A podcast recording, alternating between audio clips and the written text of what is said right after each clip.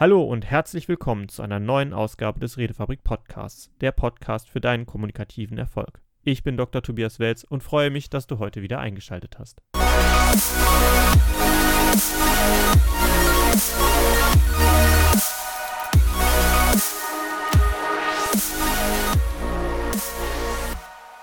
Das Storytelling stellt sich manchmal die Frage, na, Geschichten erzählen, das ist ja ganz nett, aber das ist ja unwissenschaftlich, das ist Rumgelaber, das führt am Ziel vorbei, da kann man ja nicht ernst genommen werden und so weiter. Die Sache ist die, Geschichten wirken auf einer Ebene, bei der uns reine Zahlen und Daten und Faktendarstellung nicht weiterführt. Nämlich, sie führt direkt in das Vorstellbare, nämlich in das Gehirn hinein, das versucht, alles, was wir erzählt bekommen, zunächst einmal in Bilder, Emotionen und auch in Wahrnehmungskanäle, die man selber hat, zu verbinden, um daraus eine sinnvolle Einheit zu machen. Abstrakte Dinge verstehen wir nur deswegen, weil wir dahinter vorher gewisse Bilder verknüpft haben und dann eine Generalisierung gemacht haben. Beispielsweise sind wir in der Lage zu sagen, Feuer ist heiß, aber wenn man eine Temperatur dargestellt bekommt, hat man nur die Verknüpfung, also Temperaturdarstellung, zum Beispiel 150 Grad Celsius, ist etwas Abstraktes. Nur meine bisherige Erfahrung, dass ich weiß, bei 100 Grad kocht das Wasser. Ich habe mal heißen Wasserdampf gesehen oder gespürt, das ist sehr warm, das ist unangenehm, kann ich mir vorstellen, dass 150 Grad Celsius sehr heiß ist. Also konkretes Erleben wird übersetzt in das Abstrakte. Und dann kann man mit diesem Abstrakten etwas verbinden. Fehlt diese Verknüpfung zu diesem Konkreten, lässt sich darauf nichts Abstraktes weiter aufbauen, weil man erst das Konkrete kennen musste, um das Abstrakte zu bekommen für sich im Gehirn. Stories, Geschichten, die man erzählt, führen einen aber genau in diese Erlebensebene hinein.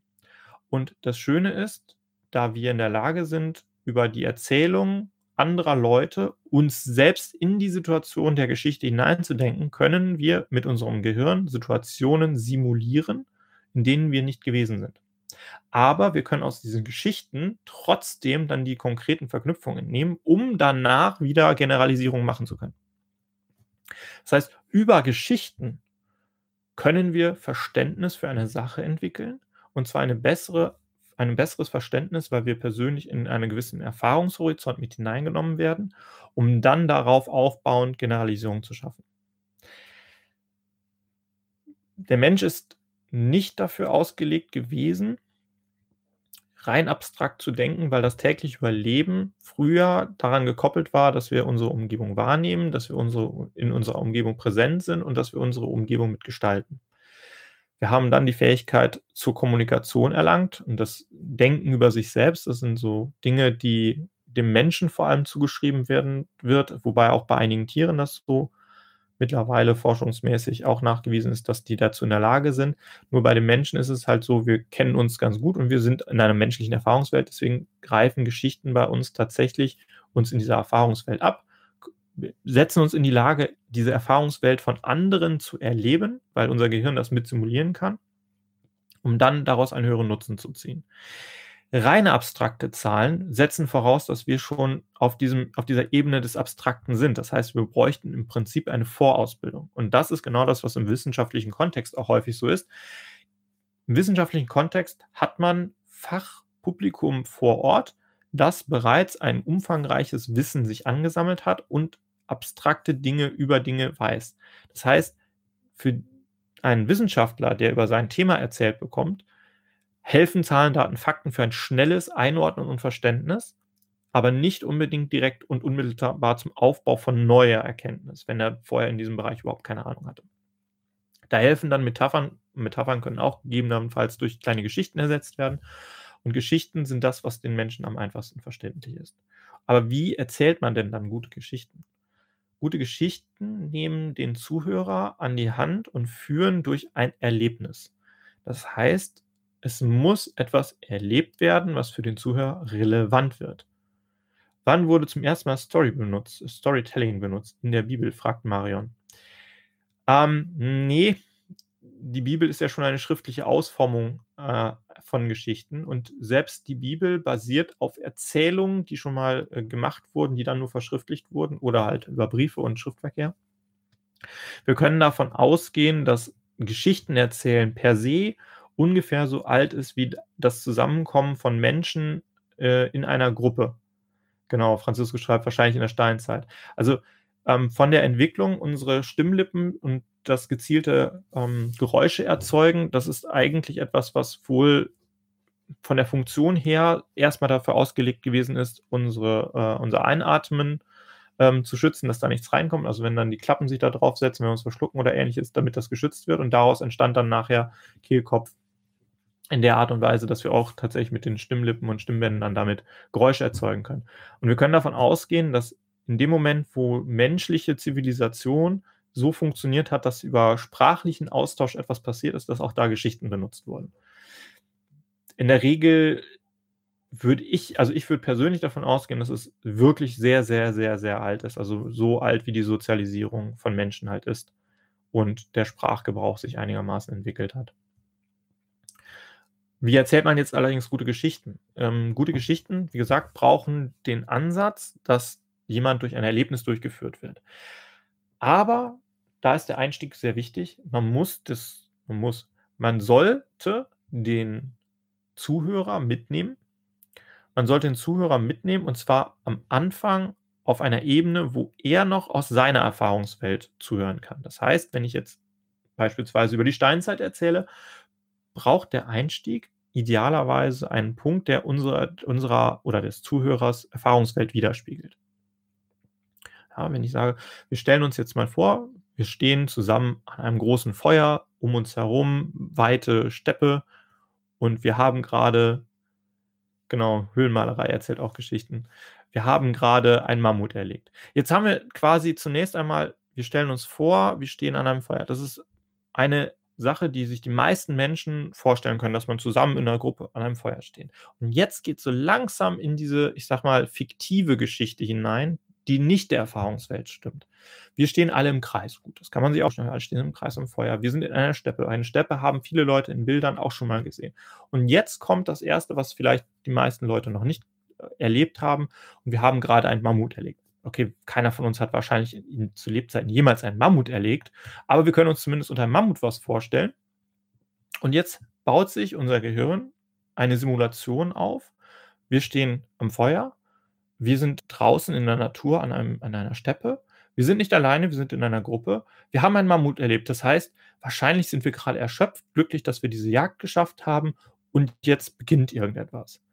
Das arme Mammut wurde von uns aber auch nicht unbedingt äh, erlegt, weil ähm, wir es mehrere Tage äh, hintereinander äh, gejagt haben, sondern es war ein äh, armes, krankes Mammut, dessen Leben wir jetzt gerade damit äh, beendet haben, aber von der Herde war es sowieso schon getrennt.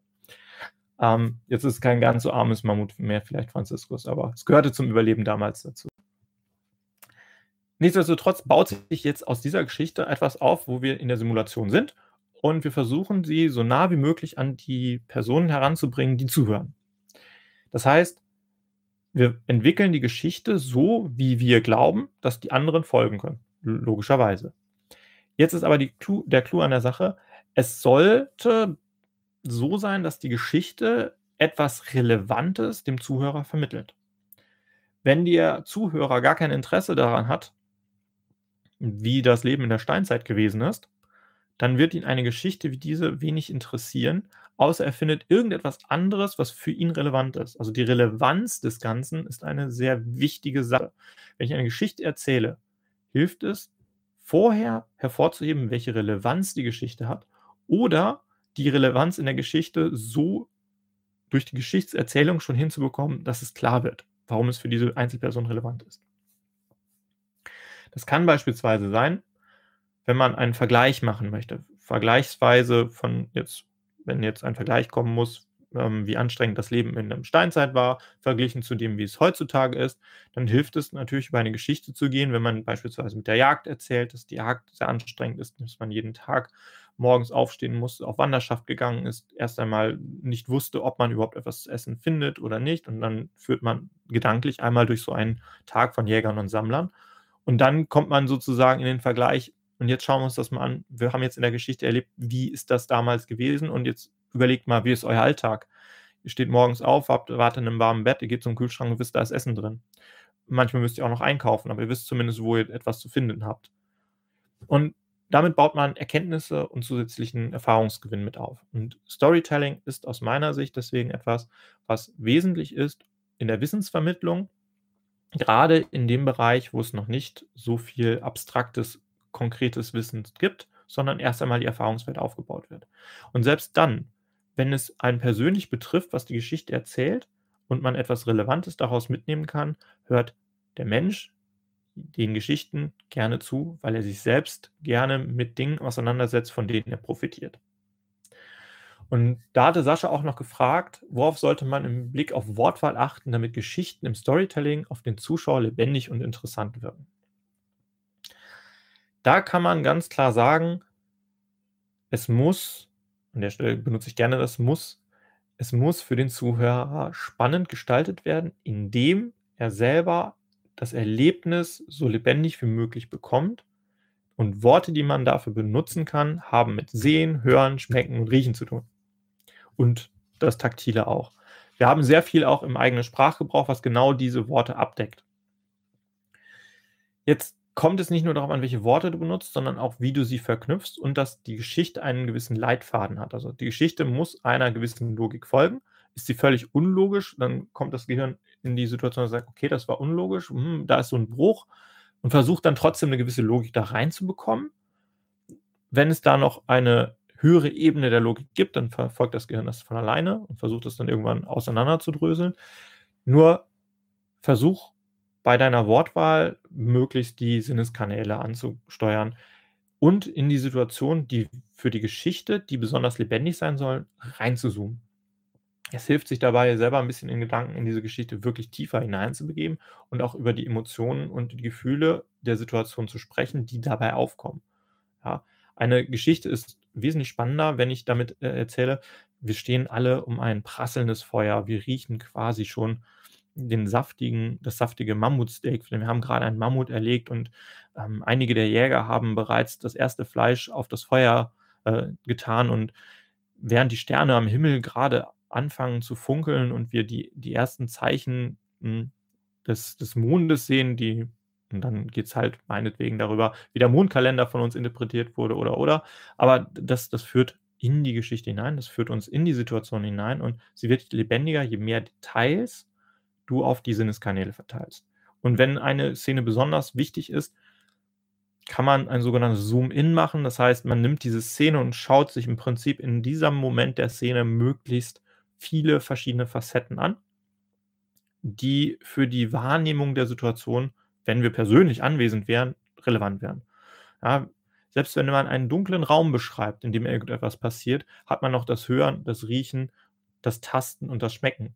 Ja, das Sehen ist zwar das, was wir am häufigsten benutzen wollen, allerdings gehören die anderen Sachen mit dazu. Also wenn du jetzt eine Geschichte in einem dunklen Raum beginnst, weil du da auf irgendetwas Wichtiges hinaus willst, zum Beispiel, dass man auch ohne Licht eine Erkenntnis haben kann und das dann übertragen willst, das sind Sachen, mit denen du dann entsprechend arbeiten kannst. Also die Wortwahl bei dem Storytelling, WAKOK, visuell, auditiv, kinästhetisch, olfaktorisch, gustatorisch, bedienen die Sinneskanäle, geh in den einzelnen Schritt hinein, der relevant für die Geschichte ist, hab einen roten Faden und eine gewisse Relevanz oder sag, was die Relevanz dieser Geschichte sein soll.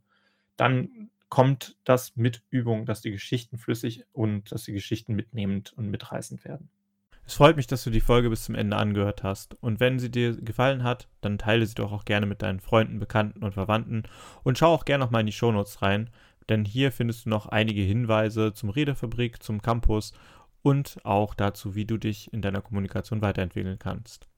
Ich wünsche dir jetzt noch einen schönen Tag, Abend oder was auch immer gerade ist, wenn du dieses hier hörst und wünsche dir natürlich auch viel kommunikativen Erfolg.